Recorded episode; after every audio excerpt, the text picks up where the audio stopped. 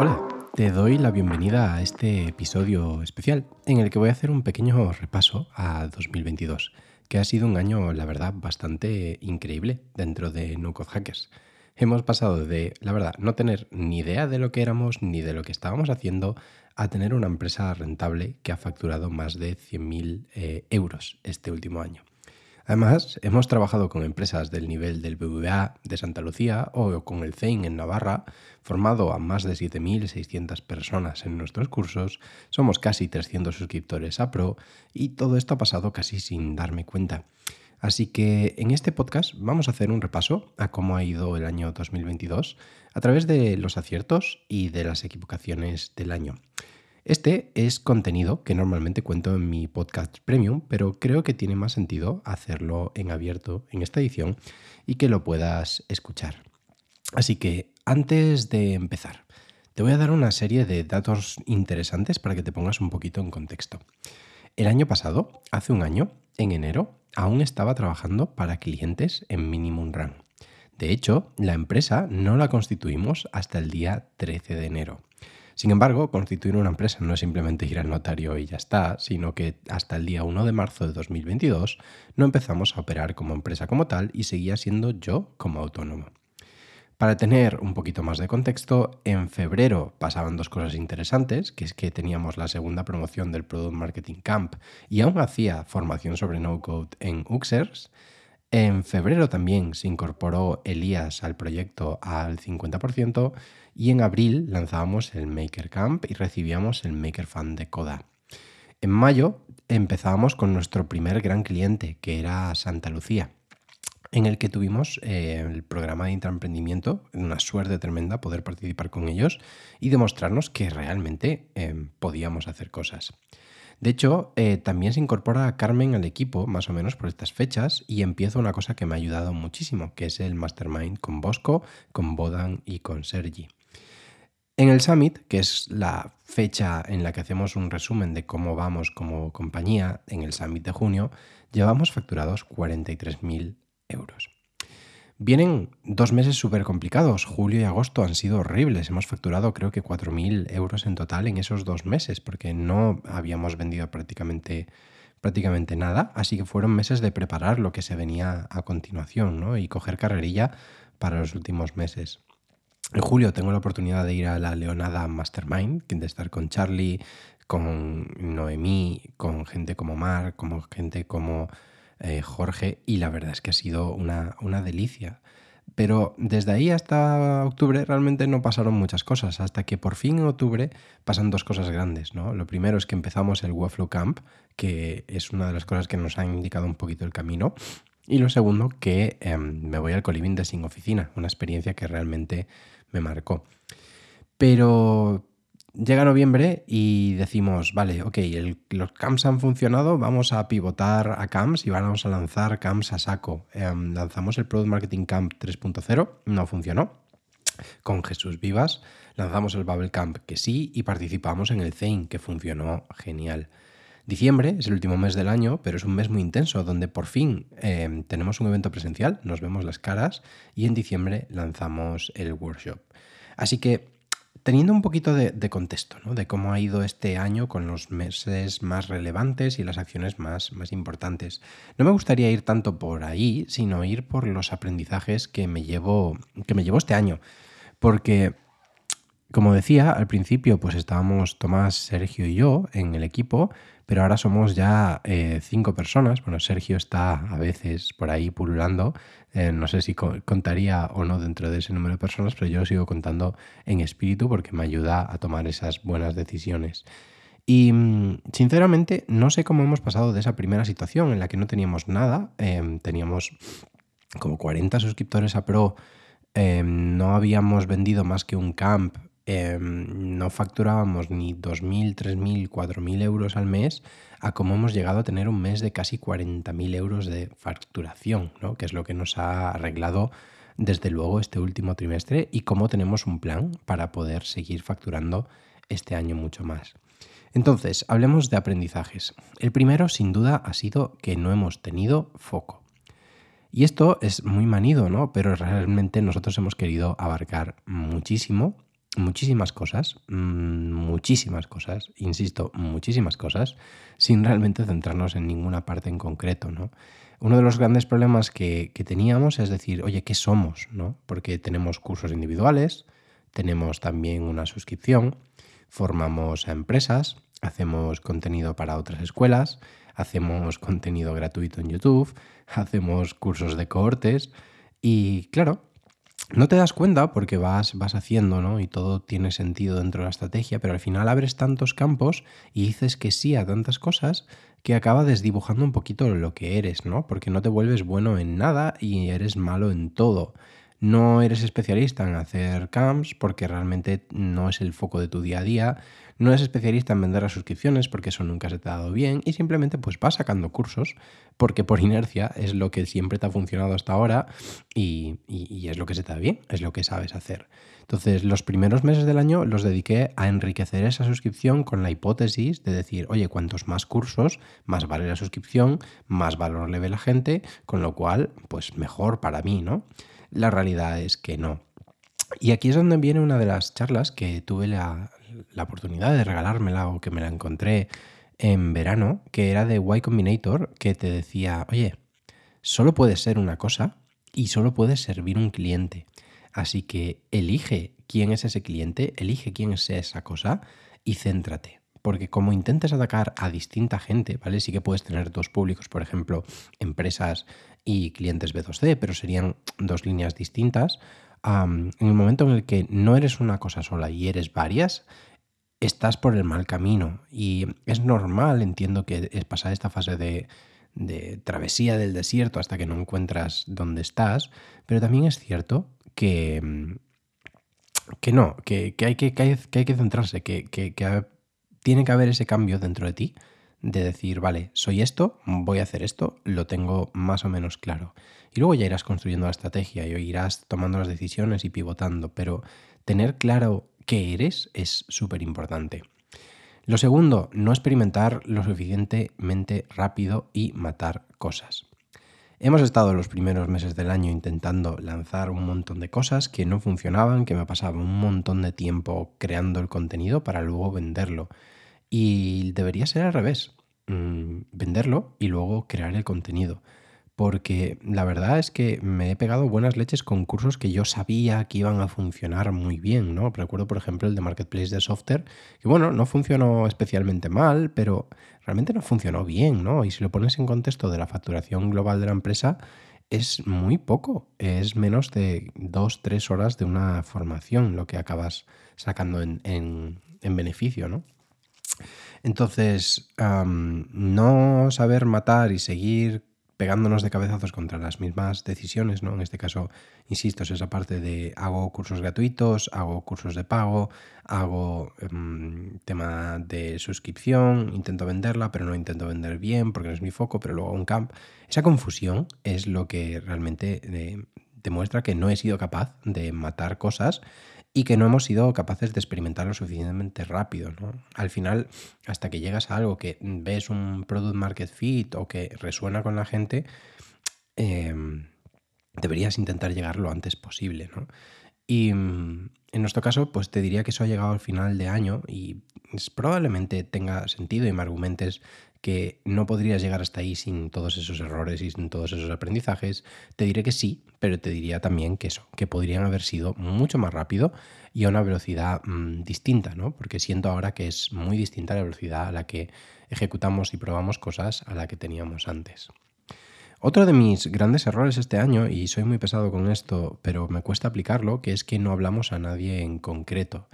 uno de los grandes dilemas que tenemos dentro del equipo es en plan, oye, em, ¿quién es nuestro cliente? ¿Quién es el target al que le estamos hablando? ¿Cuál es nuestra propuesta de valor? ¿no? Suscríbete a Pro. Vale, pero ¿por qué me debería suscribir? ¿Es lo mismo que sea un diseñador, que sea alguien de marketing, que sea un project manager? No.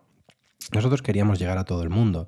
Y aunque sigue siendo nuestra misión, ¿no? empoderar a la humanidad para que aprenda a construir con, con no code, sin tener que tener esos conocimientos técnicos, realmente se quedan cosas blandas, genéricas, mensajes que, que no calan, que no llegan. ¿no? no es lo mismo venderte aprende Webflow, porque sí, porque te digo yo que Webflow es interesante, que oye, eres un diseñador, aprende Webflow porque te va a permitir, primero, facturar más dinero como freelance y segundo, te va a permitir tener más libertad a la hora de convertir tus diseños en realidad sin depender de gente técnica que te ayude. ¿no?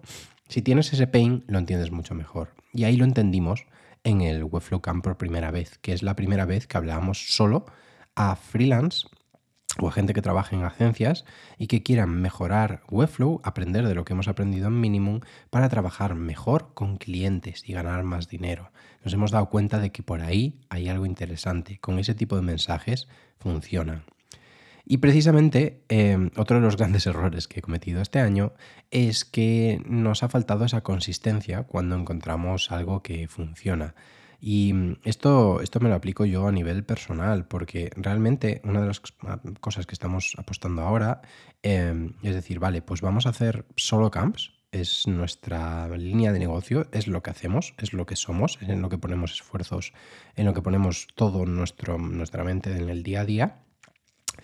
Y nada más. Entonces, si viene la proposición de hacer un curso con no sé quién, no lo hacemos, porque es que no es el camino, ¿no?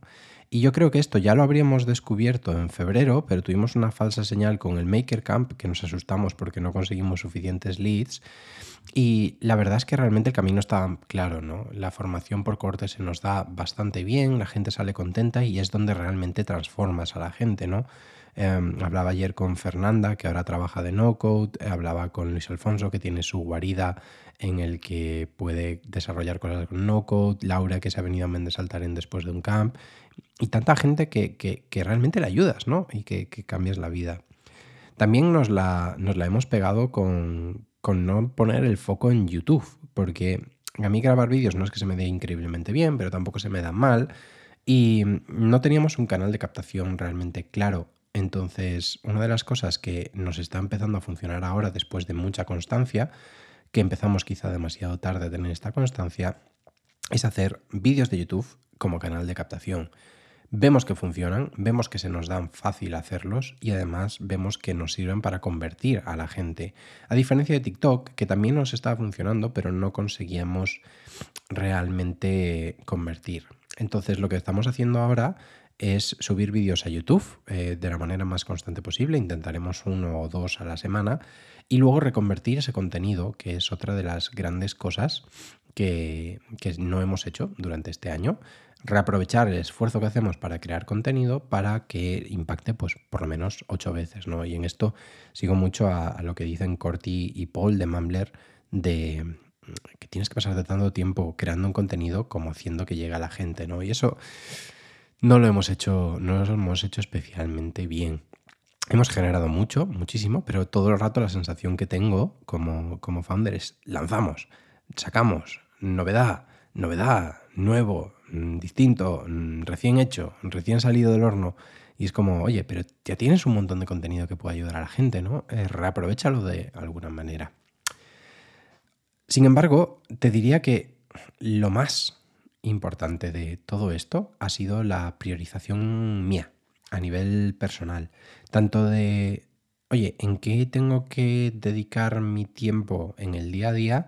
como a qué tengo que dedicar la compañía, ¿no? ¿Qué es lo realmente importante? Es decir, por ejemplo, hemos hecho un curso con Savandijers em, sobre Webflow. Un curso que ha salido genial, encantado de colaborar con la gente de Savandijers y, y una maravilla. Pero claro, ¿realmente tiene sentido que yo esté haciendo un curso para otras personas que me pagan simplemente por esa hora y que luego pues a ellos les aporta, les aporta valor?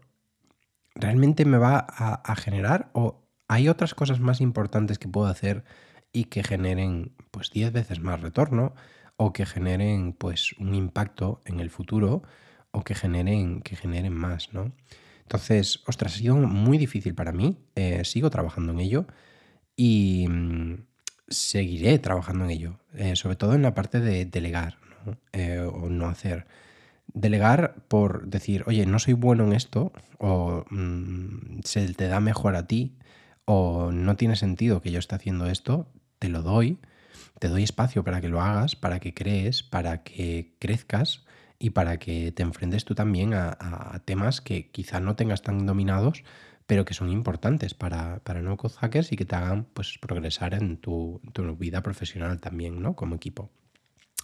Entonces, ostras, lo que me ha pasado es que me he visto lleno de reuniones, me he visto acabando a las 9 de la noche eh, dando formaciones de 3 horas reventado y que no me daba espacio ni para pensar ni para crear, ¿no? Era como todo muy a la carrera, todo muy rápido, todo como demasiado junto, sin descanso, sin tiempo para pensar. Y me he dado cuenta que esos momentos de descanso son donde realmente mi cerebro dice, vale, ok, esto es lo importante, ¿no? Y de esto me he dado cuenta en Sin Oficina, en una semana en la que trabajé pues muy poco cada día, pero sin embargo las cosas salían, ¿no? Y es como, ostras, entonces, ¿para qué te pasas 10 horas al día, ¿no? Sentado ahí en esa silla.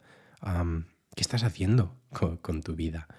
Entonces, ostras, muchas veces tiras por, por inercia, dices que sí a todas las reuniones, em, las reuniones a mí me queman muchísimo, te quedan cosas realmente importantes que tenías que hacer, pero que ni siquiera las tenías en el radar. Y ahí me ha ayudado mucho utilizar Todoist. Llevo como tres meses utilizándola. Hasta entonces no tenía ningún tipo de gestor de tareas, ¿vale? Aunque suene, suene extraño. Y ahora incluso llevo una versión más simplificada, que es una libreta, pero Me da la ventaja de que estoy en el súper se me ocurre o me acuerdo de algo que tengo que hacer y lo puedo anotar y olvidarme, ¿no? Que eso me da muchísima paz mental y es algo que, la verdad que necesitaba. Entonces aquí tirando de, lo que dice Dani Saltarén, ¿no? Em, the One Thing, que es lo importante que tiene que salir hoy. Que es lo que si haces ya tienes el día hecho, ¿no? Porque normalmente es una o dos cosas las realmente importantes. El resto, pues probablemente no sean tanto o los puedes delegar, ¿no? Como ayer, por ejemplo, que estaba mi pareja enferma y, Claro, te das cuenta de, vale, pues todas estas reuniones que tengo no son importantes, voy a cancelarlas. O todas estas cosas que tenía que hacer yo las puedo delegar en el equipo, porque realmente no son tan importantes. Y en los huequitos que tuve para trabajar mientras estaba cuidándola, pues oye, pues saco las cosas que realmente solo puedo hacer yo y que son importantes para la compañía para que avance. Entonces aquí es donde me alegro mucho de haber construido este equipo, ¿no? Y mm, la verdad es que no ha sido fácil, sobre todo a nivel personal, lo he pasado bastante regular, porque claro, imaginaos que cuando entró Elías en ese momento no teníamos ni siquiera objetivos fijados para el año, ni sabíamos qué somos, ni qué hacemos, ni un Notion que realmente se pudiera utilizar para algo. No teníamos proyectos, tareas, nada que le pareciera. todo como un caos de vamos haciendo y, y luego ya veremos, ¿no? Y eso refleja mucho mi manera de ser. Yo soy muy caótico, em, pero realmente cuando estás trabajando en un equipo, esto no funciona, ¿no? No, no funciona. O sea, tiene que haber cierto nivel de caos, pero también tiene que haber cierto nivel de orden. Y sobre todo, para que tú puedas ordenar y decir, oye, necesitamos hacer esto, o estamos trabajando en esto, o tenemos estos proyectos, primero tú tienes que tener claro qué es lo que tienes que hacer, ¿no? Vuelvo a lo de antes, qué es lo importante, qué es lo que mueve la aguja de la compañía. ¿Es que estemos publicando un blog? Pues igual no, o igual sí, pero realmente tener claro qué tienes que hacer cada semana me ha costado mucho llegarlo a tener. Ahora hacemos una planning todos los lunes eh, en la que bueno, pues comento las principales líneas que se vienen, las principales cosas en las que voy a necesitar ayuda y las principales cosas que pueden hacer ellos sin depender de, de mí. ¿no?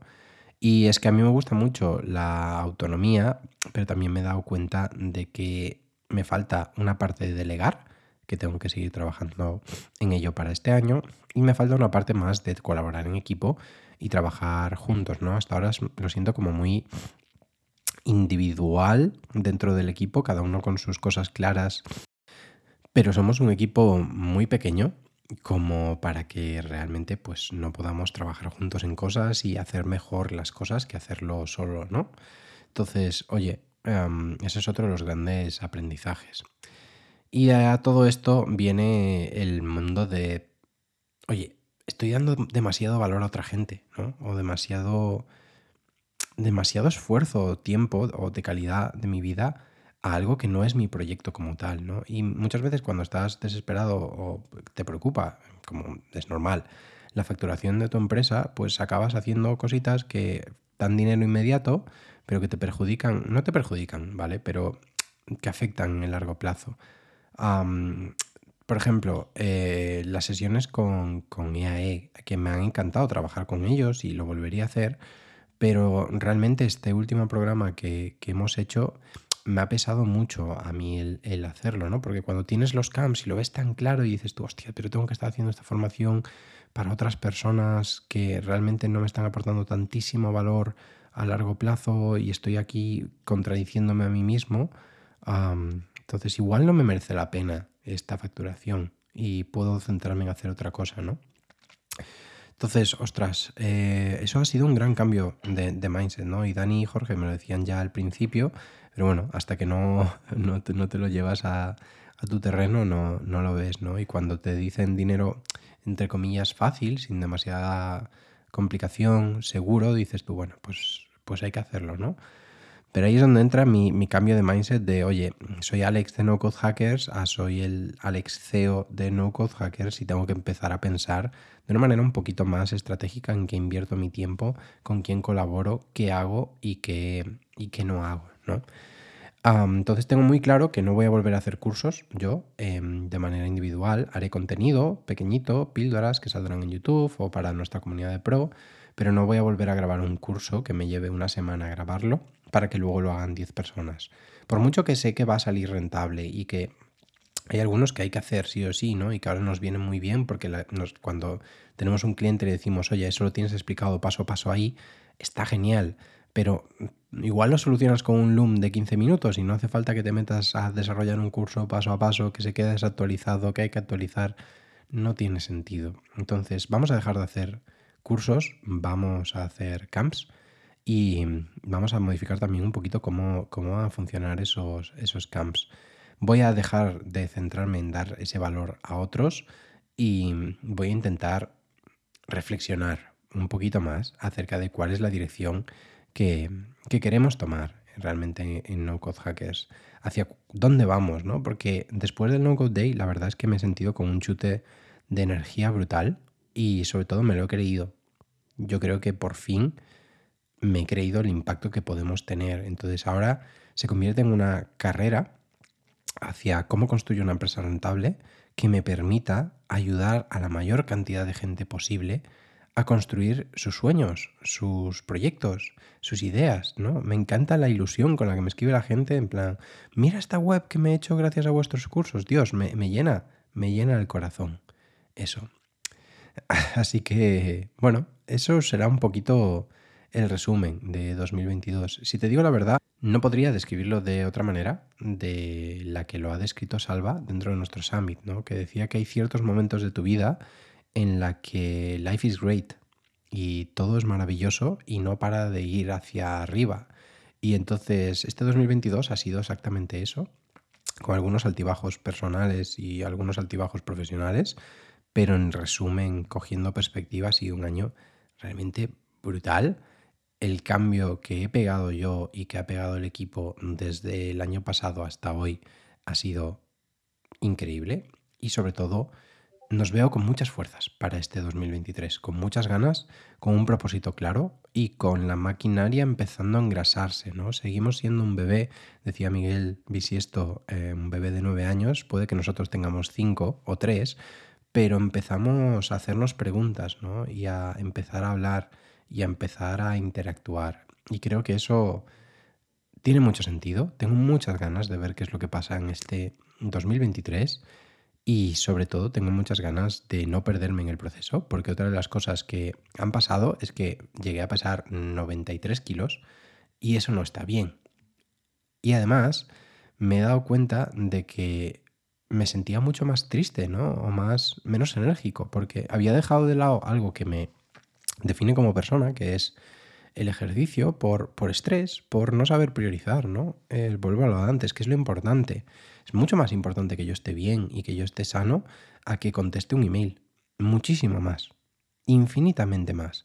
Y muchas veces te dejas llevar y cuando te das cuenta son las 8 de la noche y no te apetece correr, ¿no? Entonces, ostras, el volver a correr, el ponerme un objetivo, quiero correr medias maratones este, este año y estoy seguro de que lo voy a hacer, me ayuda mucho a que esto, a que esto pase. Así que esto va a ser 2023, un año súper importante para No Code Hackers, un año súper importante para mí, eso espero. 2022 lo ha sido, ha sido increíble, me llevo un montón de gente que no voy a mencionar ahora todos por temor a quedarme sin alguien que ha sido relevante para mí este año, pero bueno, creo que la gente que, está cerca de mí eh, lo sabe. Y, nada, que me siento un afortunado de que algo que, que empezó siendo un hobby se acaba convirtiendo en mi vida, ¿no? Y que para mí no es trabajo y luego vida, sino que trabajo y vida fluyen de una manera bastante curiosa. Así que espero que este 2023 fluya igual y me encantará charlar, conversar acerca de todo lo que te parezca, de nuestros errores, de nuestros aciertos, de las cosas que han ido bien. Si quieres preguntarme más por cifras, por éxitos, por lo que quieras, mis mensajes están abiertos, escríbeme por Twitter. Creo que nunca he dejado a nadie sin contestar de manera consciente, inconsciente seguro que bastante, pero aquí estoy. Así que nada, espero que te haya gustado este pequeño episodio del podcast. Si te ha gustado, pues hago este tipo de reflexiones cada dos semanas en el podcast de Viviendo No Code Hackers, que te dejaré el enlace en las notas de este episodio. Así que un saludo y espero que lo hayas disfrutado.